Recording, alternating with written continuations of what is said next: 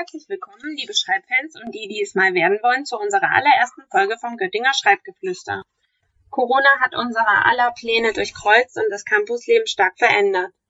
Egal, ob ihr einen Schwedisch-Sprachkurs besuchen wolltet, mit euren Freunden in der Bib lernen oder beim Mensaessen mit anderen über das vorherige Seminar diskutieren. All das ist gerade nicht mehr möglich. Stattdessen betreiben wir alle Social Distancing und treffen andere Studierende und Lernende nur noch bei Big Blue Button oder Skype. Auch wenn es nach und nach wieder Arbeitsplätze in den Göttinger Bibliotheken gibt, bleibt es doch ein ganz anderes Studium in diesem digitalen Semester. Ja, genau. Und abgesehen davon, dass Vorlesungen und Seminare gerade nur online stattfinden, sind ja auch Prüfungsleistungen wie zum Beispiel Hausarbeiten, Klausuren oder Abschlussarbeiten jetzt irgendwie ein bisschen anders und teilweise auch komplizierter als vorher, oder?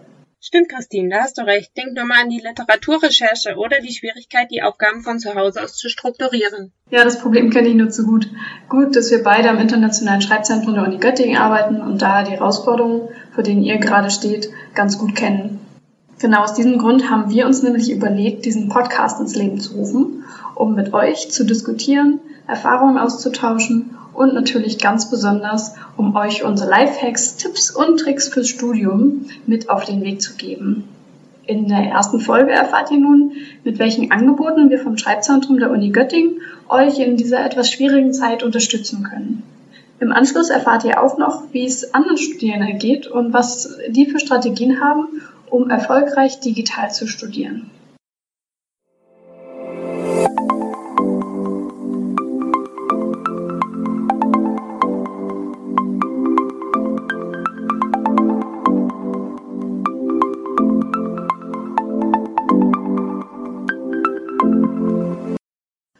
Okay, Bettina, aber erzähl uns doch erstmal was über dich. Wie kommst du zum Schreibzentrum und was genau machst du eigentlich? Ja, gerne. Ich arbeite seit vier Jahren im Schreibzentrum und habe hier auch meine Zusatzausbildung zur Schreibberaterin gemacht. Ich berate Studierende zu ihren Schreibprojekten und gebe schreibdidaktische Workshops.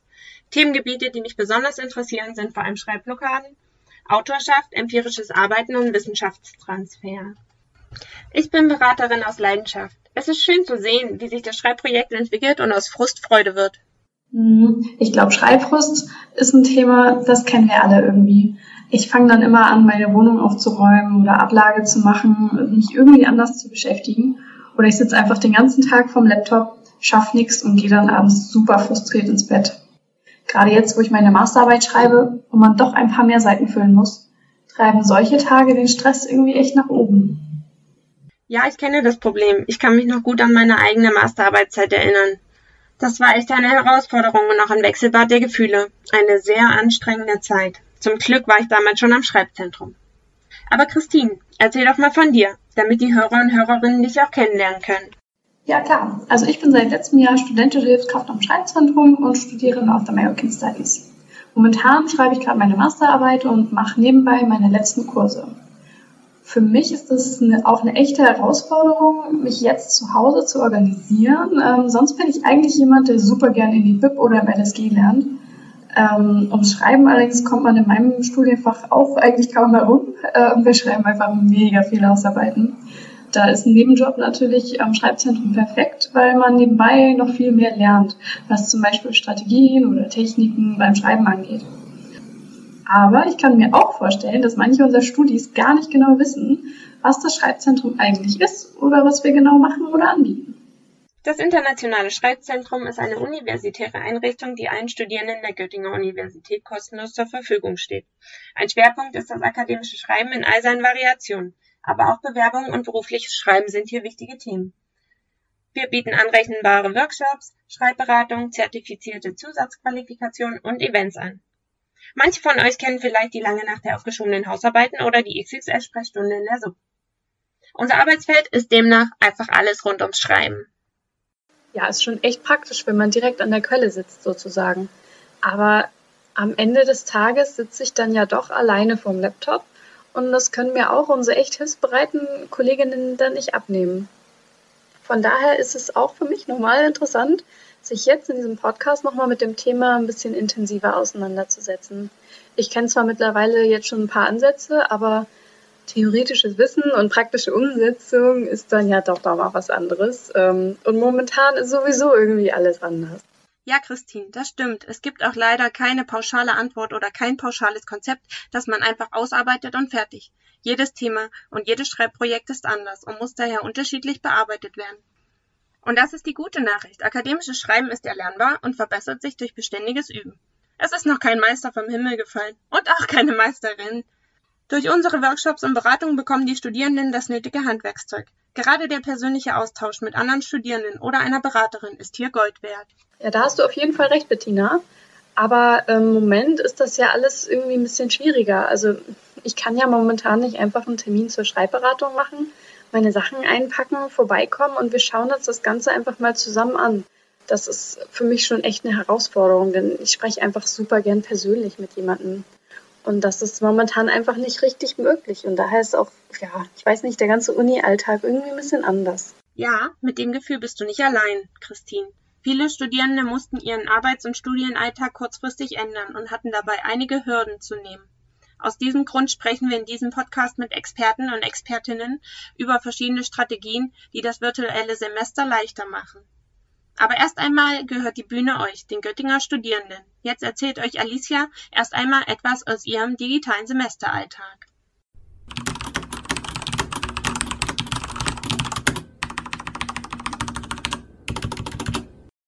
Ich habe viel zu wenig Freizeit, weil ich denke, okay, jetzt mache ich, äh, also heute mache ich Spanisch und ich schreibe ein bisschen und ich äh, lerne für meine Klausur. Also ich brauche viel mehr Zeit dafür als früher. Und dann sehe ich, okay, es ist ganz spät am Abend, aber ich muss noch äh, ja, essen und das machen und das machen und dann ist es wirklich sehr spät und dann muss ich schlafen gehen und, und es ist ein bisschen komisch, weil wir die ganze Zeit zu Hause sind, nicht zur Uni gehen und deswegen sollen wir irgendwie mehr Zeit haben, aber nein, bei mir ist es nicht so.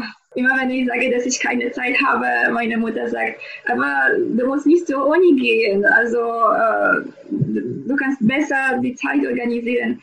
Ja, also ich weiß nicht so, aber es klappt irgendwie nicht.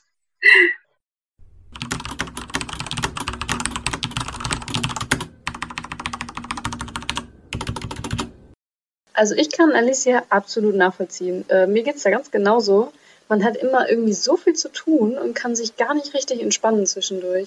Immer gibt es irgendwas, was noch getan werden muss. Am Ende ist der Tag dann viel zu schnell vorbei und man war nicht so produktiv, wie man sein wollte. Ich muss momentan auch für zwei Prüfungen lernen, meine Masterarbeit schreiben und eben ja auch noch arbeiten. Und der Haushalt macht sie auch nicht von alleine und Essen machen kostet irgendwie auch recht viel Zeit. Irgendwie finde ich das total schwer, das alles unter einen Hut gerade zu bekommen. Das ist auch schwer, vor allem wenn man denkt, man müsste mehr Zeit haben momentan, weil ja die Wege zur Uni wegfallen. Aber dabei muss man auch bedenken, dass man zum Beispiel nicht mehr schnell in die Mensa zum Essen gehen kann und dass man zu Hause auch eher abgelenkt wird und daher vielleicht nicht so effizient arbeitet. Letztlich glaube ich schon, dass am Ende des Tages sogar weniger Zeit übrig bleibt. Aber natürlich wollen wir nicht nur über die schwierigen Situationen reden, sondern auch, wie man damit umgeht. Wir haben einige von euch deswegen nach ihren Strategien, Tipps und Tricks in dieser ungewöhnlichen Zeit gefragt. Dabei herausgekommen sind echte handfeste Tipps, wie wir alle ein bisschen besser schreiben und arbeiten können. Also lauscht gespannt, wie Lisa sich zu Hause organisiert.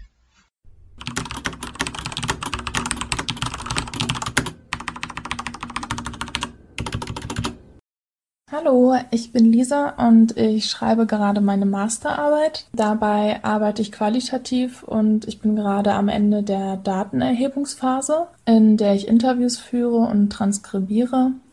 Und gleichzeitig sichte ich noch Literatur für den Theorieteil, da sich dies ein wenig schwieriger und länger gestaltet, als ich es von vorigen wissenschaftlichen Arbeiten gewohnt bin. Ich habe mir die Interviews vorsorglich meist vormittags gelegt, da ich Schwierigkeiten habe, aus dem Bett zu kommen, wenn ich keinen festen Termin habe. Daher sahen die Vormittage in letzter Zeit so aus, dass ich eben Interviews vorbereite und führe. Mittags habe ich dann meistens eine Pause gemacht, was gekocht, gegessen und bei schönem Wetter im Garten gesessen. Dabei habe ich irgendwas Schönes gelesen, um den Kopf frei zu bekommen, beziehungsweise mich mental mit etwas anderem zu beschäftigen. Mein Freund schreibt gerade auch an seiner Masterarbeit und wir haben seit Corona Beachtennis für uns entdeckt. Das spielen wir öfter, um die Trägheit zu verscheuchen, die sich nach dem Essen einstellen will. Danach geht es bis abends wieder an den Schreibtisch, im besten Falle, Vor dem Abendessen nutze ich momentan häufiger das äh, Online-Angebot des Hochschulsports. Je nachdem, ob ich nach dem Abendessen noch Motivation habe oder noch einen Text zu Ende lesen, äh, mache ich das noch. Manchmal geht das bis spät abends. Manchmal mache ich aber auch nach dem Abendessen nichts mehr.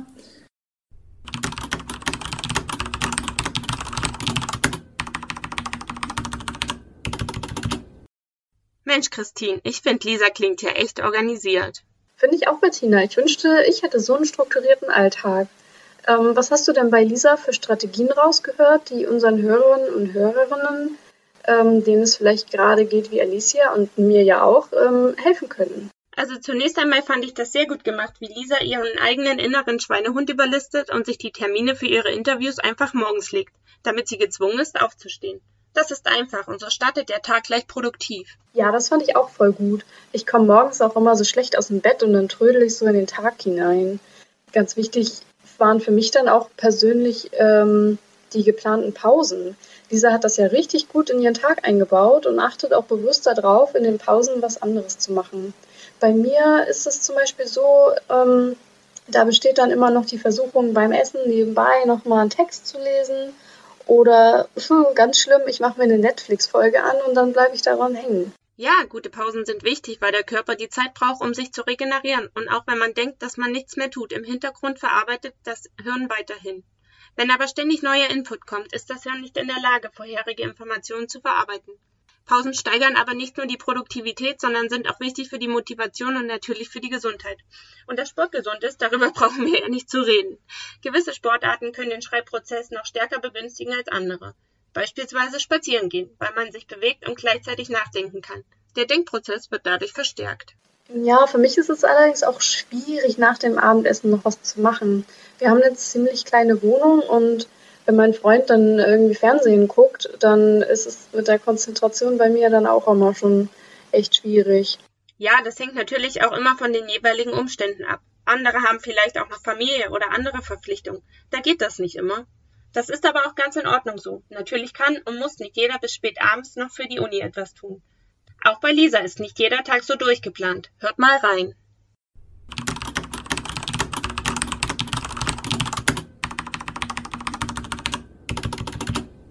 Natürlich läuft nicht jeder Tag so ab, da noch zwei Online-Seminare in diesem Semester anstehen und ich auch noch einen Nebenjob habe, den ich momentan auch von zu Hause aus machen kann.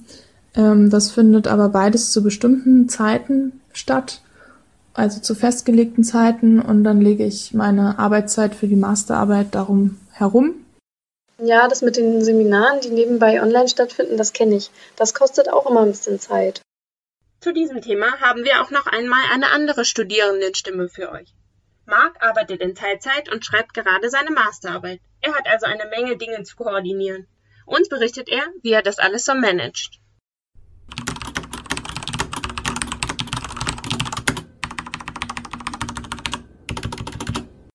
Ich habe eigentlich versucht, genauso äh, zu arbeiten wie vorher auch. Ich habe also im Homeoffice versucht, die gleichen Abläufe und vor allem auch ähm, Zeiten irgendwie einzuhalten, wie es halt auch vorher im Büro war.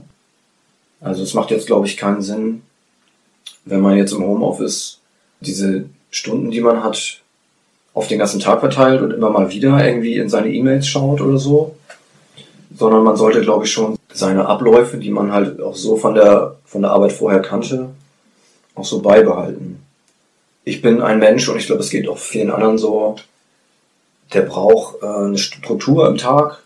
So, also es ist, glaube ich, auch ein Fehler, wenn man jetzt sagt, okay, Homeoffice, ich bleibe jetzt erstmal bis 10, 11 liegen. Man sollte, glaube ich, schon weiter sich den Wecker stellen und morgens aufstehen, die Abläufe ganz genau einhalten. Also ich habe dann immer von 10 bis 14 Uhr meine Stunden für die Arbeit gemacht. Dann habe ich mich danach halt an die Masterarbeit gesetzt und dann auch mal noch mal drei, vier Stunden mich hingesetzt. Und dann muss man aber auch irgendwann mal sagen, okay, jetzt ist Feierabend für heute, jetzt mache ich mhm. was, was mir Spaß bringt. Diese Teilung, die man durch die, durch die Arbeit normalerweise hat vom Tag, die, die geht durch das Homeoffice so ein bisschen flöten, sag ich mal. Man sollte das weiterhin so beibehalten und sich auch nicht stressen lassen durch den Vorgesetzten oder die Vorgesetzte, das vielleicht auch dann offen kommunizieren ist auch ein wichtiger Teil vom Homeoffice. Wenn man jetzt auch länger von den Kollegen nichts hört, einfach mal eine E-Mail schreiben, so hey, und Kommunikation ist ja, glaube ich, auch ein Riesenteil von, ja.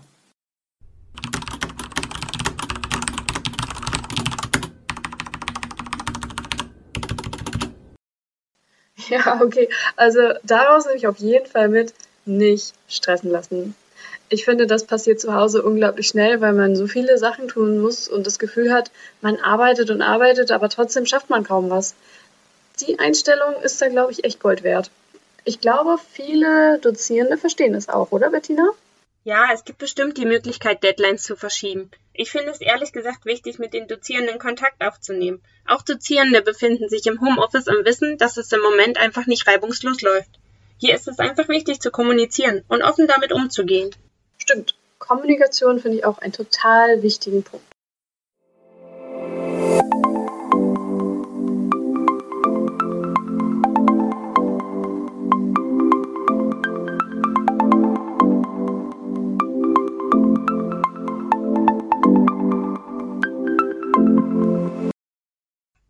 Das waren insgesamt eine Menge guter Tipps. Christine, was war für dich die Erkenntnis des Tages? Ich finde es beeindruckend, ähm, dass Lisa sich wirklich im Vorfeld des Tages Gedanken darüber macht, wann Pausen gemacht werden und äh, was sie dann macht.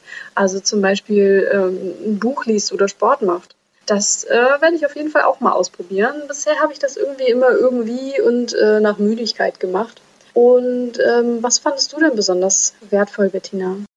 Ich fand die Strukturierungstipps auch sehr gelungen. Gleichzeitig dachte ich, gerade so für alle, die nicht ganz so strukturiert sind oder denen das schwerfällt, dass man sich durch diese Strukturierungstipps nicht stressen lassen sollte. Das fand ich einen guten Tipp von Marc. Und zu den Strukturierungstipps. Einfach ausprobieren, was hilfreich ist und was nicht. Und wenn es nicht geholfen hat, dann ist das so. Am besten finde ich aber folgenden Tipp von Alicia. Aber was kann man machen? Man muss schreiben, schreiben, schreiben und versuchen, weiterzuschreiben.